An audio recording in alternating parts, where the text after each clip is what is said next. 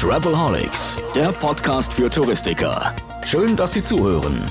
Denn der Podcast Travelholics ist das Audio-Update rund um Digitalisierung, Marketing, neue Destinationen, Produkte und Ideen. Speziell, aber nicht nur für Reisebüros. Als Online-Radio zum Mitnehmen von Profis für Kollegen bietet Travelholics Talks und Tipps für Touristiker. Das geht vom Ohr in den Kopf. Hallo und herzlich willkommen bei Travelholics, dem Podcast für Touristiker. Mein Name ist Roman Borch und ich wünsche allen Zuhörern ein fantastisches Jahr 2019. Das wollen wir auch gleich beginnen mit einer hochspannenden Episode, denn ich war in Hamburg und habe Deutschlands wohl bekanntesten Trendforscher, Professor Peter Wippermann, getroffen. Mit ihm habe ich über Zukunftsthemen geredet, über Social Media, über äh, neue Geschäftsstrategien und wie sich Reisebüros zum Beispiel selbst erfinden sollten. Ich wünsche auch bei dieser Episode sehr, sehr viel Spaß beim Schlauhören und freue mich natürlich, wenn der Podcast abonniert wird. Der Podcast Travelholics ist bereits seit Mai 2018 online. Es gibt schon viele Episoden, die alle noch nachgehört werden können. Das geht ganz einfach über die Smartphone-Apps, wo man den Podcast abonnieren kann. Äh, Overcast wäre ein Beispiel, aber natürlich auch bei Spotify oder Apple oder dieser. Der Podcast hat keinen Sponsor und freut sich über viele Empfehlungen. Nun aber direkt in die neue Episode und viel Vergnügen. Du bist ein Travelholic? Willkommen beim Travelholics Talk. Ja, angekommen in Hamburg und äh, am Waterloo-Hain in einem Kreativgebäude bin ich jetzt und treffe Professor Peter Wippermann. Peter, äh, wir haben uns aufs sozialfreundliche Du geeinigt. Äh, ja, Roman.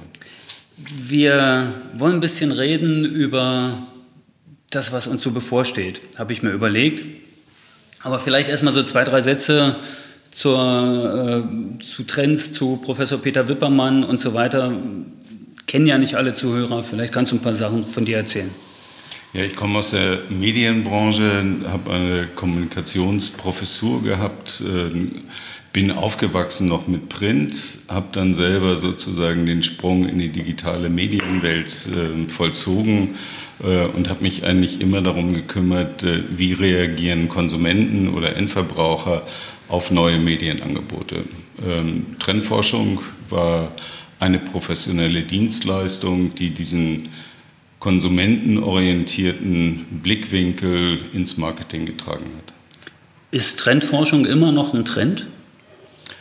Trendforschung, ähm, wie es ursprünglich war, ist etwas, was, äh, glaube ich, in die Jahre gekommen ist. Äh, das war eine Servicedienstleistung vor der Entwicklung von Social Media. Äh, heute ist es möglich, ähm, Analysen im Netz zu machen und nicht mehr direkt auf die Konsumenten zuzugehen. Die entscheidende Frage bei der Trendforschung ist immer, Kunden zu beobachten, ohne Fragen zu stellen. Also nicht sozusagen mit der Frage schon die Antwort vorwegzunehmen, sondern äh, zu analysieren, wie verändern sich Muster in der Gesellschaft, wie verändern sich Muster im Konsum. Das ist das, was Facebook und, und Google und Amazon eigentlich machen durch das Tracking von Nutzerverhalten oder ist es, muss ich mir das anders vorstellen? Das muss man sich, glaube ich, ein bisschen anders vorstellen. Das ist eigentlich so wie äh, Ethnologie, also Völkerkunde. Äh, man braucht eine gewisse Grundvoraussetzung zu verstehen, wie eine Kultur aufgebaut ist, um Spannungen zu erkennen zwischen Jung und Alt. Äh, man muss ähm, analysieren können, sozusagen, was sind wirtschaftliche Gegebenheiten, ist es eine boomende Gesellschaft oder ist es eine Gesellschaft, die in die Rezession geht? Also man braucht so ein paar Rahmenbedingungen. Ähm, für mich ist es so, dass ich vier Beobachtungskonstanten habe, nämlich sozialer Wandel, also wie viele Menschen kommen auf die Welt, wie lange leben sie, was machen sie, ist gut dokumentiert. Ähm, wir wissen, wir haben zu wenig junge und, wenn man das so sagen will, eher zu viel alte. Ähm, die Idee, dass wir Technologie beobachten können, ist völlig klar, von der Grundlagenforschung bis hin zum Massenmarkt. Der zweite äh, wichtige Aspekt sozusagen von Beobachtungsmöglichkeiten. Dann kommt die Idee der Ökonomie, was macht man daraus, die Geschäftsmodelle. Und das Schwierigste ist eigentlich die Kultur, weil die Kultur passt sich an, und zwar in zwei Richtungen, nämlich einmal einem Trend zu folgen und das andere ist, einen Gegentrend äh, aufzubauen. Okay. Habe ich verstanden, glaube ich. Äh, Trendforschung oder sagen wir, diese Sehnsucht zu wissen, was in der Zukunft passiert, die gab es ja eigentlich schon immer, würde ich sagen. Also wenn Orakel oder ja, äh, Wahrsager oder Schamanentum oder ähnliches, die haben ja immer versucht, irgendwelche Sachen vorzulangen. Ähm, nun hat man jetzt wissenschaftlichere Grundlagen, gehe ich mal von aus, dass man ähm, das anders erforschen kann. Du hast natürlich auch eine andere Datenbasis. Ja, wir haben äh, natürlich immer Wahrscheinlichkeiten kalkuliert. Äh, auch das kann man heute über künstliche Intelligenz machen und Datenanalyse. Ähm, ich glaube, das Wichtige ist immer, dass man äh, die, die Filter hat, um Strukturen zu erkennen, zu benennen und sie auch zu diskutieren und zu beobachten. Gibt es Trendforschung in der Touristik eigentlich schon lange? Hast du das verfolgt? Es gibt sicherlich äh, auch, ähm, sagen wir, qualifizierte Marktforschung in der äh, Trend äh, in, der, in der Touristikbranche. Ähm, die Marktforschung selber hat sich ja verändert, ist nicht nur zahlengetrieben, sondern hat eben auch Kriterien, die durchaus kulturell geprägt sind. Wenn eine Destination trendy sein möchte, wenn ein Hotel trendy sein möchte, wenn ein Veranstalter oder von mir aus auch ein Reisebüro, weil der Fokus von Travelholics ist ja so ein bisschen Richtung Vertrieb, nicht nur, es darf jeder zuhören, freue ich mich natürlich auch, aber äh, ein bisschen vertriebsgetrieben und wir sind natürlich auch daran interessiert, äh, die Leute in den Büros im Vertrieb zu ermutigen, Neues auszuprobieren und äh, ja, neue Trends auch, in, ich habe jetzt Anführungsstriche in die Luft gemalt, sieht keiner, ähm, Trends zu setzen was müssen die beachten? Worauf, also sagen wir mal auf einem einfachen Level, ohne dass ich jetzt irgendwie ein, das komplette Trendbüro beauftrage, was sollten die tun? Also erstens kann man Trends nicht setzen. Kann man, man kann Trends beobachten, man kann sie nutzen, man kann sie aufschaukeln, also unterstützen oder man kann genau den gegenteiligen Weg gehen, um Gegentrends zu nutzen. Ähm, ich glaube, das äh, Spannendste ist eigentlich, dass wir uns schon seit einigen Jahren verabschiedet haben vom klassischen Massenmarkt, sondern dass wir in den äh, Marktbereich der Gemeinschaften gegangen sind, der Communities gegangen sind. Und für Reisebüros ist es vor allen Dingen interessant, sich immer die, wieder die Frage stellen, wer sind wir, für wen arbeiten wir, wen wollen wir ansprechen und nicht davon aus, äh, zu, um nicht davon auszugehen, äh, wir sind für alle da. Okay, das heißt, äh, Fokussierung, Personalisierung sollte so ein ganz wichtiges Thema sein. Ja, die kulturelle äh, Dominanz im Reisebüro selbst muss wichtig sein. Also de, wen will ich eigentlich erreichen, äh, mit wem will ich auf Eigenhö Augenhöhe anfangen, über Urlaub zu reden oder über Flüge zu reden, Reisen zu reden. Äh, du kommst ja sicher eine ganze Menge rum in der Welt. Wenn du das äh, jetzt, also ich ja auch ab und zu glücklicherweise. Wenn man, ich finde immer, wenn man so Deutschland oder äh, von mir aus auch Europa mal von außen betrachtet. Ich war im, im September auf Kuba, da gibt es einfach ganz andere Themen, die die Menschen berühren. Und wenn du dann die Zeitung aufschlägst oder tatsächlich auf Fernsehnachrichten schaust oder sowas, dann ist Europa auch nicht mehr in der Mitte der Weltkarte dargestellt, sondern irgendwo am Rand, weil ja Kuba in der Mitte der Weltkarte dargestellt ist. Äh, Gibt es Dinge, wo, wo, du sagst, okay, das kommt jetzt demnächst nach Deutschland, äh, also immer so ein bisschen auch mit Bezug auf Touristik, also kommt immer alles aus Amerika oder kommt schon alles aus Shanghai oder worauf sollten wir uns da einstellen? Ich würde das ein bisschen trennen. Ich glaube, die Technologie kommt nach wie vor für uns aus den USA, in Zukunft aus China. Ähm, die Reisemärkte, die neu nach Deutschland kommen, nach Europa kommen, kommen eindeutig aus Asien, hauptsächlich China. Hier entsteht eine neue Mittelschicht, die viel Geld hat, die ähm, viel, viel intensiver mit Technologien umgeht als wir. Das heißt, äh, Bezahlsysteme wie Alipay äh, oder Tencent Pay sind selbstverständlich. Ähm, wir können ja beobachten, dass das an den Flughäfen schon angefangen hat. Das hieße also, dass Reisebüros in der Lage sein müssten, äh, wenn sie diese Art von Touristen bedienen wollen, dass sie auch diese Zahlungssysteme haben für innereuropäische Reisen oder Empfehlungen. Ähm, die Veränderung ist ganz klar äh, immer konstant. Es geht im Urlaub darum, auszusteigen aus der Realität und zurückzugehen in der Zeit. Für die Chinesen ist es so, wenn sie nach Europa kommen, verlassen sie sozusagen die Dynamik ihres Landes und gehen in eine relativ ruhige, entspannte Welt. Das war für uns früher auch so, ganz früher Italien, Griechenland, Türkei, Dominikanische Republik. Äh, Im Urlaub sucht man sozusagen Entspannung. Äh, und gleichzeitig Aufregung, also was Fremdes, aber man sucht mit Sicherheit nicht Beschleunigung. Das stimmt, ja klar. Na, eigentlich suchst du tatsächlich das immer so ein bisschen das, was früher war. Ich habe irgendwann mal gelesen, dass äh, man im Urlaub immer das verlorene Paradies sucht und dass man deswegen so weit reist. Dass man halt immer irgendwo guckt, wo alles ganz ursprünglich ist. Ist aber nicht unbedingt so. Ne? Na, ich glaube, es geht immer um ähm, Zeitreisen. Ja. Also wenn wir Retro-Trends angucken, bedeutet es ja eine Idealisierung einer Vergangenheit, die es so gar nicht gegeben hat. Trotzdem ist sowohl in der Jugendkultur wie auch im Luxusbereich ähm, die Ausstattung der Hotels, ähm, der Umgang sozusagen mit Themen in einer Welt angesiedelt, die rückwärtsgewandt ist und nicht technisch vorwärtsgewandt ist. Interessanter Aspekt. Das heißt, diese Themenhotelgeschichten, die Livrets von den Liftboys, die, auch die Ausstattung, ich war jetzt am Wochenende in Hamburg hier im, im Reichshof Hotel, das hat ja auch den Charme der 20er bis 40er Jahre wieder angenommen nach, der, nach, dem, nach dem Refresh durch Curio. Ist das ein Thema? Ja, ich glaube, das äh, ist ganz unterschiedlich, in, in welchem Marktsegment man sich sozusagen aufhält. Ähm, wenn man sieht, dass äh, 24 Hours zum Beispiel Themenhotels anbietet auf einem Preislevel, äh, aber die Ausgestaltung immer über eine Crossover-Ästhetik macht von ähm, bekannten oder alltäglichen Dingen, die möglichst eine Tendenz haben, alt zu sein. Okay, okay, ja, stimmt. Äh, du hast schon China gesagt, du hast Asien gesagt, du hast gesagt, die kommen alle. Also das sind so, also die kommen natürlich nicht alle, das wäre ein bisschen viel.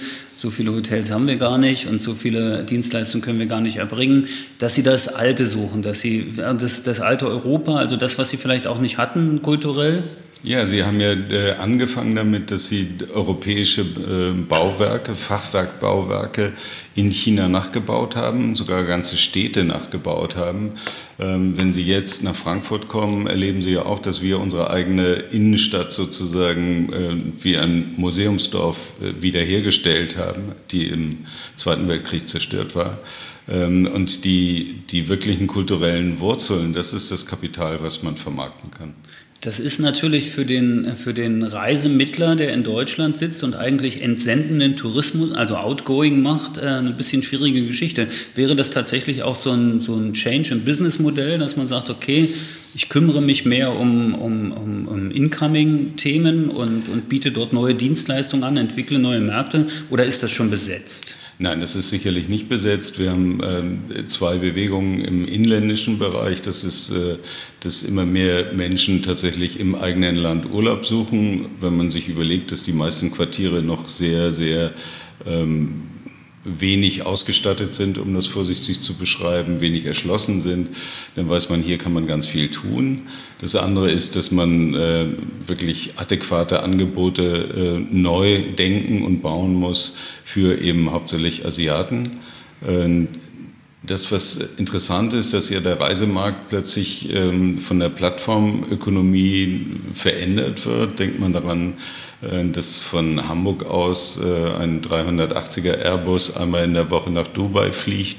Die Vermarktung sozusagen der Flüge, der Hotels, aber auch aller sonstigen Angebote sozusagen über die Plattform des ähm, Flugzeugbetreibers sozusagen der Fluglinie äh, angeboten wird okay. und äh, damit eigentlich eine Konkurrenz ist direkt zu äh, Pauschalreiseangeboten oder aber Reisebüros. Plattformökonomie müssen wir, glaube ich, ein bisschen erklären den, den Zuhörern. Das bedeutet, dass ich äh, ganze virtuelle Marktplätze geschaffen werden, auf denen äh, Dienstleistungen und Produkte dargeboten werden.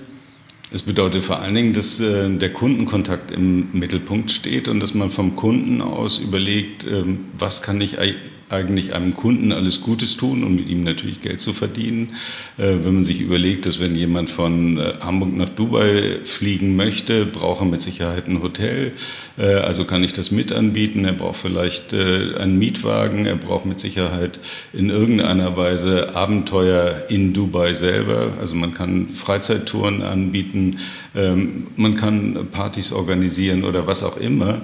Ähm, das Ökonomische daran ist, dass der erste Schritt sozusagen die Installation dieser Plattform ist, der eigenen äh, Homepage ist ähm, und dass dann das äh, Zuaddieren von Servicedienstleistungen relativ preiswert ist für denjenigen, äh, der es anbieten möchte. Dann höre ich die Leute, die gerade die Kopfhörer am Ohr haben, laut aufschreien, weil sie sagen, hey, aber das machen wir doch als Reisebüro schon immer. Wir haben eine direkte Beziehung zum Kunden. Wir bauen die Basisleistung, nämlich Transport und Unterbringung und wir suchen die Abenteuer dazu noch raus. Warum sagt man trotzdem, den Reisebüros äh, steht jetzt eine schwierige Zukunft bevor? Ich weiß nicht, ob, es, ob man das so verallgemeinern kann, aber äh, man muss sich klar machen, dass es die Alleinstellung nicht mehr gibt. Also der, der Zulieferer sozusagen im Transportbereich sucht selber den Kundenkontakt. Ähm, der Zulieferer, ähm, der Flüge anbietet, äh, vermittelt auch Hotels. Das gab es früher technisch nicht. Ähm, und insofern äh, gibt es einfach mehr Auswahlmöglichkeiten für Kunden. Und hier wird eben die Kultur des Reisebüros total wichtig. Ich gehe zu einem Reisebüro, wo mir die Kultur sympathisch äh, ist und wo die Leute meine Sprache sprechen. Das kann kein Algorithmus und das kann kein Bot das kann im Moment kein Algorithmus und kein Bot. Äh, wir bleiben auch Menschen aus Fleisch und Blut. Aber du wir hast sind, eingeschränkt, das kann im Moment. Ja, man arbeitet daran. Das muss man einfach sehen. In dem Moment, wo wir in die äh, Welt von Augmented und Virtual Reality gehen, gibt es schon in der Unterhaltungsindustrie, interessanterweise auch in der Finanzindustrie, Avatare, die emotional reagieren, äh, die die Kunden beobachten können, um dann adäquat sozusagen eine Mimik zu setzen, eine Stimme zu verändern oder Angebote auszusuchen. Okay, das gibt es schon und daran wird gearbeitet und trotzdem bleibt ja im Reisebüro der Mensch noch sitzen mit all seinen Erfahrungen, äh, mit den Zielen, die er schon gesehen hat, mit den Hotels, die er besucht hat, die er empfehlen kann. Äh, das ist ja eine soziale Komponente, die lässt sich doch übertragen, oder nicht? Sie lässt sich auf jeden Fall neu inszenieren. Ja. Äh, wir gehen ja auch nicht in einen Café, weil wir wirklich Durst auf einen Kaffee haben, das ist richtig. Äh, sondern wir gehen äh, in ein Café, weil wir die, die Atmosphäre schätzen, äh, die Aufmerksamkeit begrüßen von den Leuten, die dort den Service anbieten, äh, gleichgesinnt beobachten können. Also wir bleiben sozusagen soziale Tiere und diese Idee des ähm, des Menschen aus oder Kunden aus Fleisch und Blut äh, zu verstehen, zu akzeptieren, im Hintergrund die neueste Technik zu haben, aber im Vordergrund letzten Endes ein echtes Erlebnis zu haben, also den Urlaub schon im Reisebüro spüren zu können. Ähm, das ist aufwendig, aber das ist außerordentlich ähm, zukunftsweisend. Das bei dieser Kaffee-Analogie äh, ist mir eingefallen, das ist richtig, wir gehen nicht in ein Café, weil wir Durst haben. Wir bauen ja, kaufen ja auch nicht eine Bohrmaschine, weil wir gerne eine Bohrmaschine haben, sondern weil wir ein Loch in der Wand brauchen. Das ist sicher richtig, aber dann ist mir eingefallen, warum gehen die Leute dann, warum gibt es dann mehr Starbucks-Filialen als Wiener Kaffeehäuser? Ja, das ist, äh, wir können ja beim Café bleiben, ja, das ist im also. Moment sehr interessant und sehr plakativ. Ähm, die Idee, dass wir aus dem Pappbecher auf der Straße unseren Frühstückskaffee trinken, war mal sehr angesagt. Ja. Er kam mit der New Economy, äh, hat sozusagen die Kaffeehauskultur, die Konditoreien völlig verändert. Die Idee des Third Place zwischen Firma und Zuhause war sozusagen geboren. Ähm, dann kam viele Jahre später die Barista-Kultur. Die Abwendung von der Beschleunigung, die Abwendung von dem verkapselten Kaffee äh, von äh, Nespresso ähm, und die Entschleunigung, das Wissen um die Qualität sozusagen der Produkte. Entstand in der Jugendkultur, entstand in den Großstädten, hat sich verbreitet. Und Starbucks hat äh, reagiert und hat gesagt, okay, ihr wollt im Prinzip eine neue Qualität haben. Wir äh, bieten euch eine Premium-Marke an Und diese Premium-Marke verkaufen wir nicht in kleinen Läden, sondern in großen Läden und inszenieren das Rösten von Kaffee wie eine Opernbühne. Das gibt es im Moment in Europa in Mailand, das gibt es in äh, Shanghai, es gibt es in Seattle, in New York. Ähm, und das sind einfach große Destinationen geworden. Und diese Idee, dass man äh, Plätze neu ähm, bewertet, dass man natürlich damit auch viel mehr Geld verdient. Also in dem Moment, wo man äh, Dinge entschleunigt, kostet es etwas. Ähm, und ähm, in diesen neuen Flagship-Stores ist es so, dass der Kaffee wieder über Filtertüten aufgegossen wird. Das ist, ich war im letzten Jahr im Februar in Tokio und bin ja. dort den Marathon gelaufen und äh, bin äh, in ja, in, in, in Tokio auch, in Shinjuku, äh, in Kaffeeläden gegangen und das war so lustig, weil er war überall Drip Coffee. Mhm. Also es wurde überall Filterkaffee angeboten. Natürlich hochtechnologisch, also auf Wagen, die Tropfen mhm. wurden gezählt, der wurde genau runtergenommen, als es äh, fertig durchgelaufen war, also als, das, äh, als der, die Ratio zwischen Pulver und also zwischen Kaffee und Wasser eben erreicht war, genau. Äh, da dachte ich auch, okay, das geht wieder zurück in der Geschichte. Also ist quasi der, äh, der Kapselmaschinenbesitzer von gestern der Siebträgerkäufer von heute. Naja, ich hatte ja ganz am Anfang gesagt, wir, wir haben nicht mehr den Markt, sondern wir haben ganz unterschiedliche Märkte und wir trinken vielleicht äh, auch äh, aus Pappbechern oder bringen unseren eigenen Plastikbecher mit äh, zu einem Starbucks-Café um die Ecke. Äh, wir trinken ähm, Nespresso in der Firma, ähm, aber wenn wir uns selber etwas Gutes äh, tun wollen oder mit Freunden irgendetwas erleben wollen, gehen wir eben ähm, zu den neuen Starbucks-Angeboten. Okay, oder nehmen uns unsere Siebträgermaschine zu Hause und machen vorneweg den Barista-Kurs. Das wäre natürlich das Größte. Das wäre das Größte, okay. Also ich kenne Michi Buller, hallo, äh, erste Episode haben wir zusammen aufgenommen. Er trinkt, glaube ich, immer noch aus dem Pappbecher ganz gerne und sagt, nee, das ist schon ganz gut. Er wird ja gezwungen, ne? also es ist eine gute Alternative zum Pappbecher. Am Flughafen früh um sechs gibt es auch nicht. Das ist auch ganz schön schwer finde ich. Ja.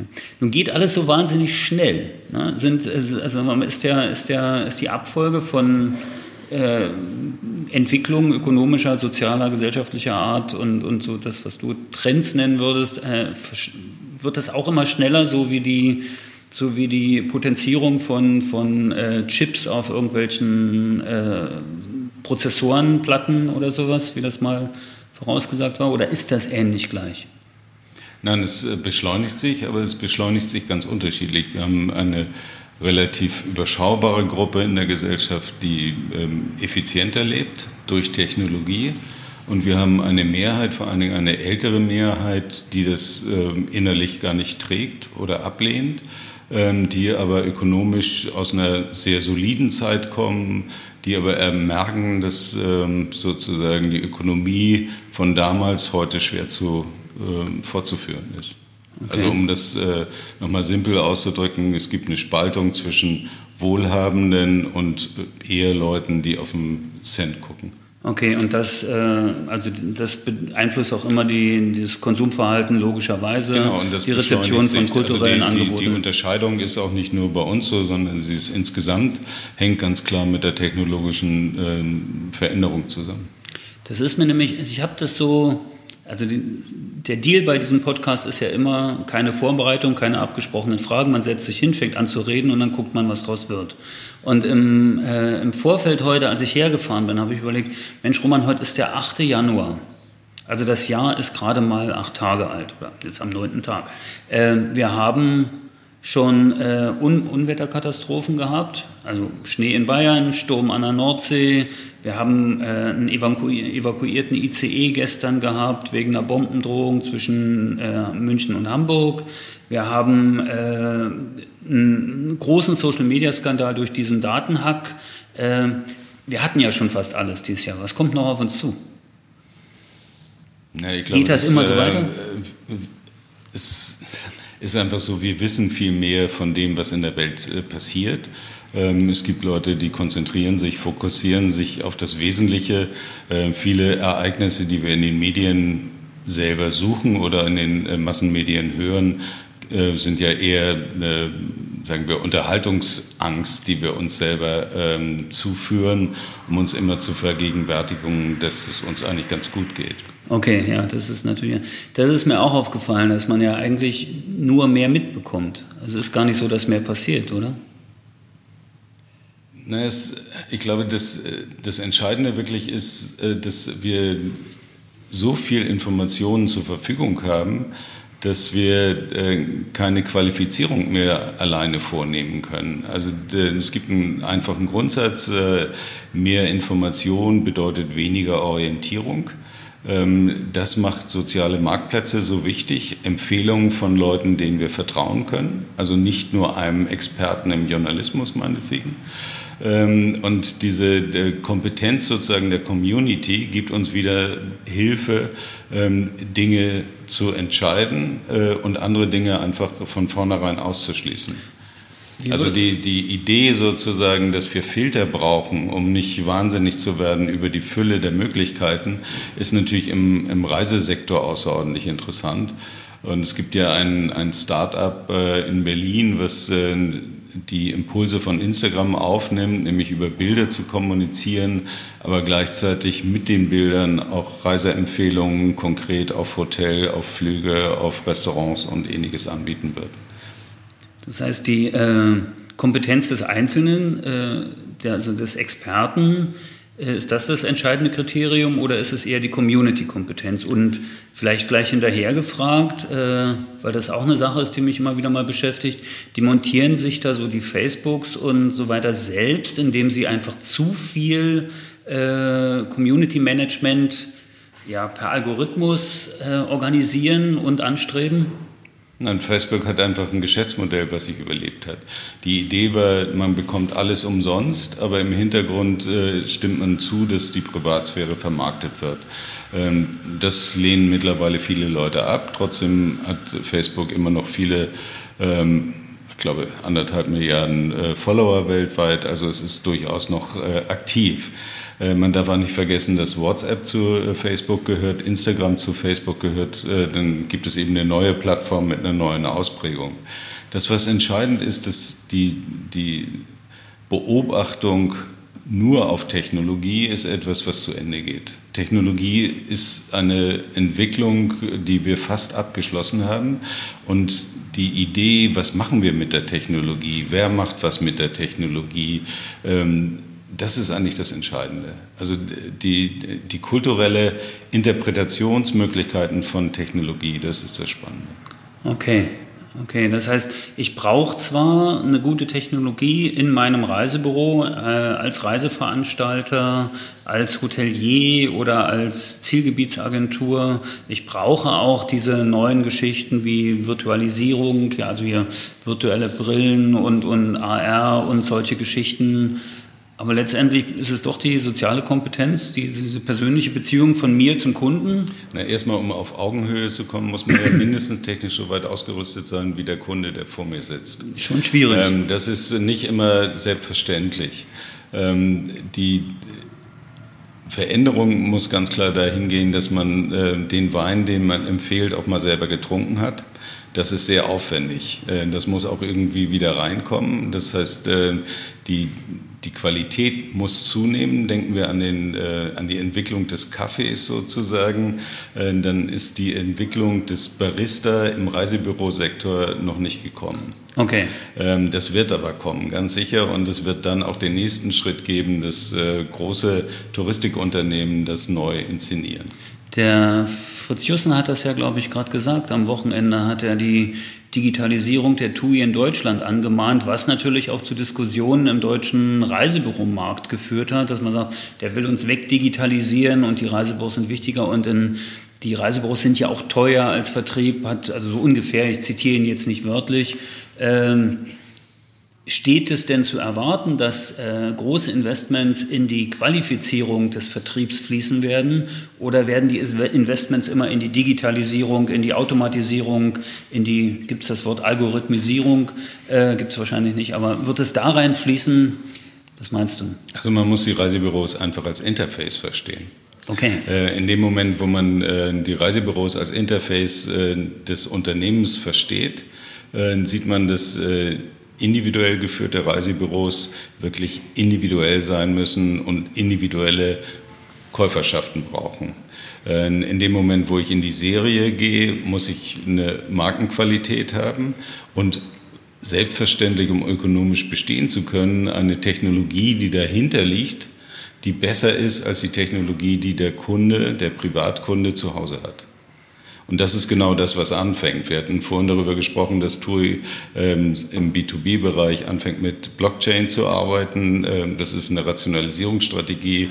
Ähm, das ist ein Beispiel, was hochinteressant ist in dem Moment, wo wir Virtual Reality kriegen, werden wir auch sehen, wandert es erstmal aus dem Reisebüro wieder raus in die Privathaushalte, weil es einfach Software ist und wird sich verbreiten mit Virtual Reality im Bereich von äh, E-Sport und Shopping. Ähm, ist eine Entwicklung, die langsamer geht, als alle vermutet hatten. Aber klar ist, alle Entwicklungen sind erstmal getrieben über Rationalisierung von Seiten der Unternehmen und sind nur verkäuflich, wenn die Konsumenten einen Vorteil darin sehen. Und dieser Vorteil liegt im Moment im Bereich von Zeit. Also Beschleunigung, ich kann das schnell von zu Hause aus machen, ich habe mehr Informationen als jemals zuvor, bis hin zu Virtual Reality oder Entschleunigung. Ich habe äh, die Möglichkeit, mit jemandem zu sprechen, der nimmt sich Zeit für mich, der fragt Leute, der kennt Leute, der war schon mal da.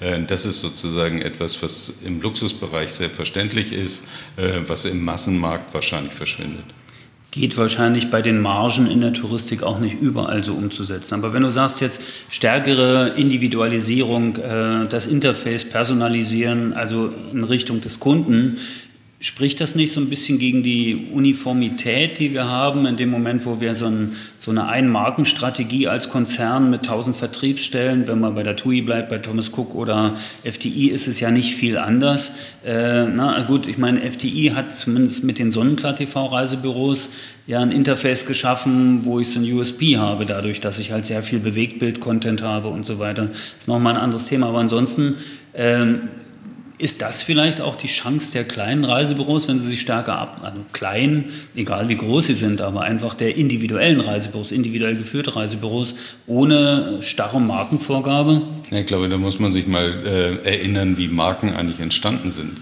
Marken sind entstanden zum Beginn der Industrialisierung, um Industrieprodukten ähm, die Qualitätsversprechen zu geben, die im Handwerk selbstverständlich waren. Also der Handwerksbetrieb war bekannt, die Industrie war weit weg. Die Industrie hat gesagt, dafür haben wir eine Marke und wenn wir dieses Siegel draufkleben, dann kannst du uns vertrauen. Daran hat sich bis heute nichts geändert. Das heißt, äh, die großen Marken müssen immer wieder darum werben, dass sie nicht nur interessant sind, sondern dass sie auch ein ganz klares Vertrauensversprechen haben.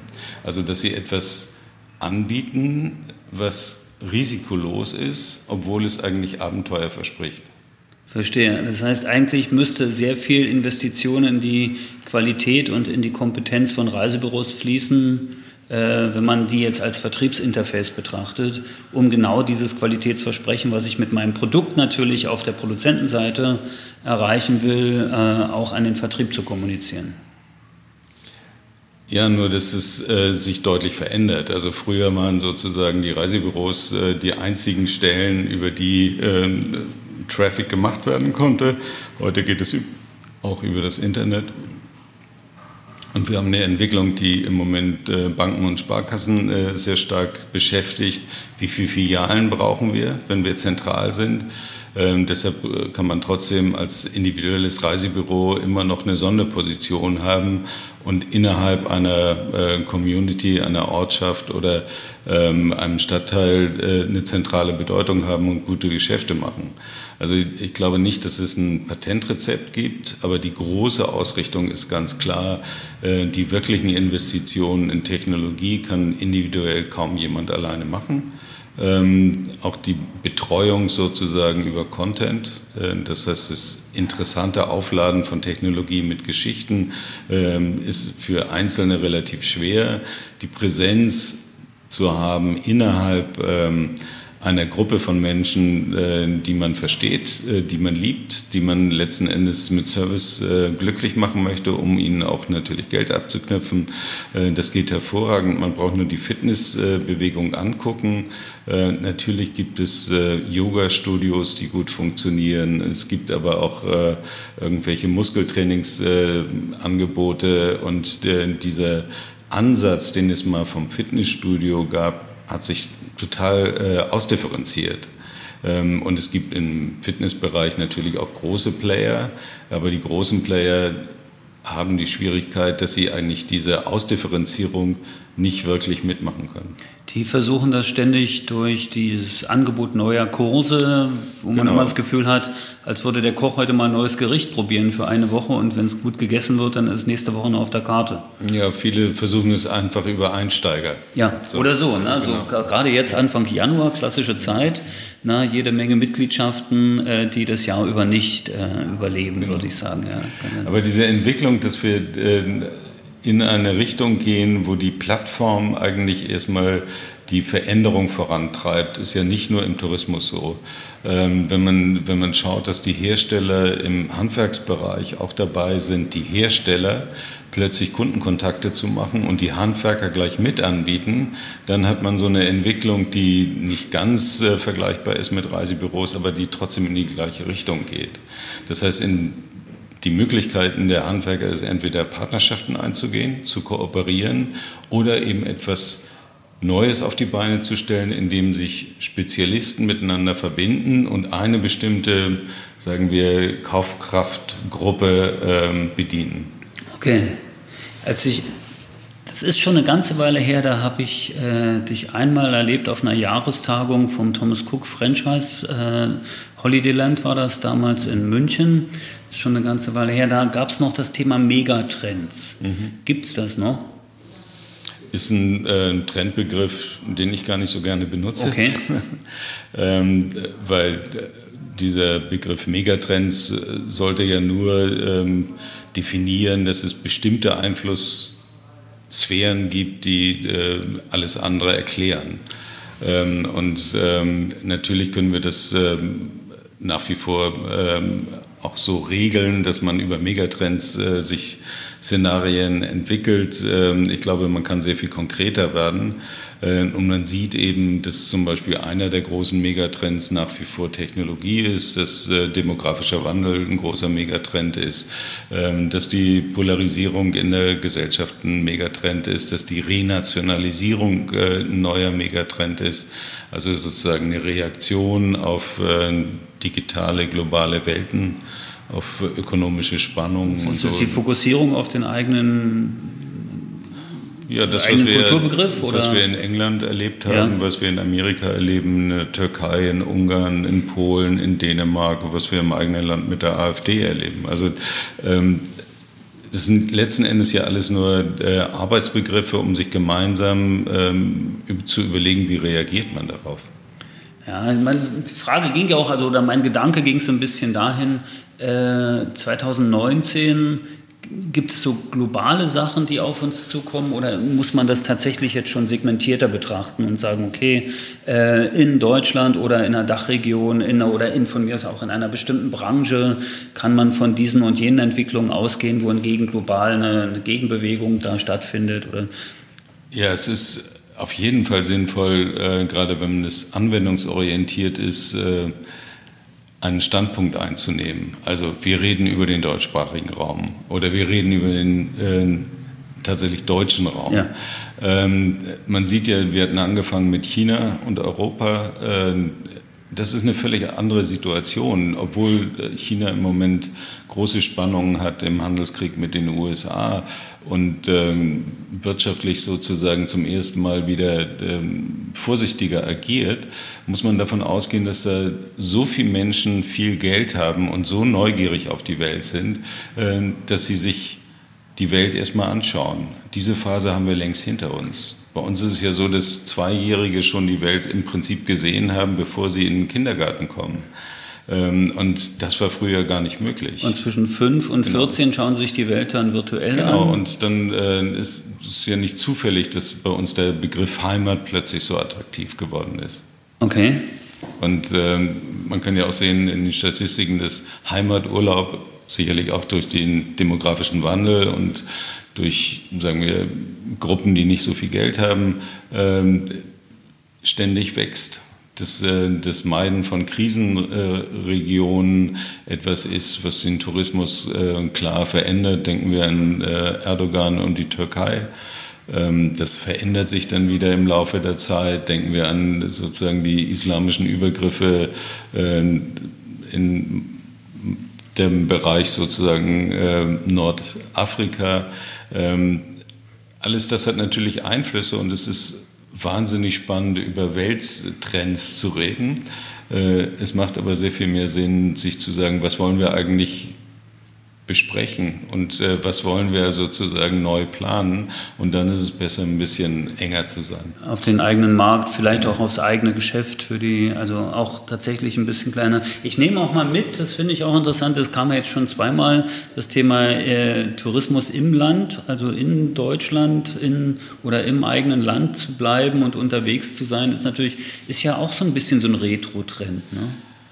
Also mit dem ja, Auto loszufahren? ist das ein Retro-Trend. Und man sieht ja, das äh, ist im Luxusbereich ja durchaus angekommen. Also wenn man zum Beispiel an die Ostsee äh, denkt und Weißenhaus sieht, also Restrukturierung einer, äh, eines großbäuerlichen Betriebes sozusagen, dann ist man in einem absoluten Hochpreissegment. Ja.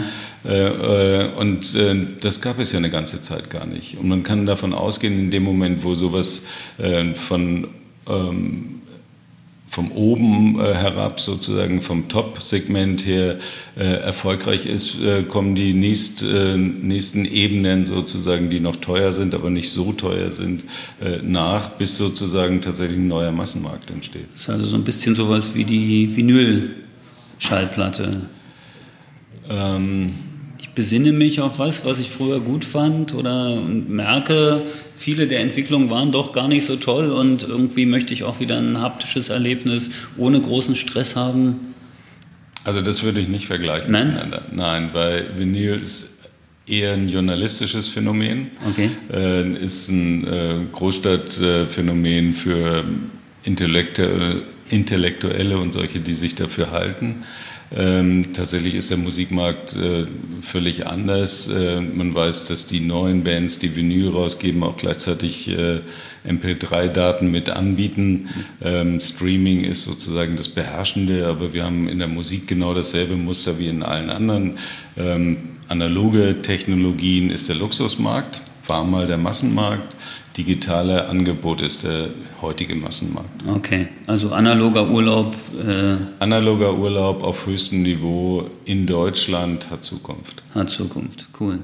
Gut, das finde ich super. Ich glaube, es ist auch ein ganz cooles Schlusswort für die 40 Minuten, die wir jetzt äh, verbraten haben. Ich habe gehört, du musst jetzt noch zur ARD und über, über Hunde sprechen. Nein, über Möpse auf Toilettenpapier. Über es Möpse gibt ja auf auch sonst nichts Wichtiges. Möpse auf Toilettenpapier ist vielleicht mal eine andere Episode. Vielen Dank, Professor Peter Wippermann, für den Digitalk, äh, erste Episode Travelholics 2019. Ja, ich danke dir. Danke, ciao. Bis zum Schluss gehört? Großartig. Danke und bis zur nächsten Episode von Travelholics, dem Podcast für Touristiker.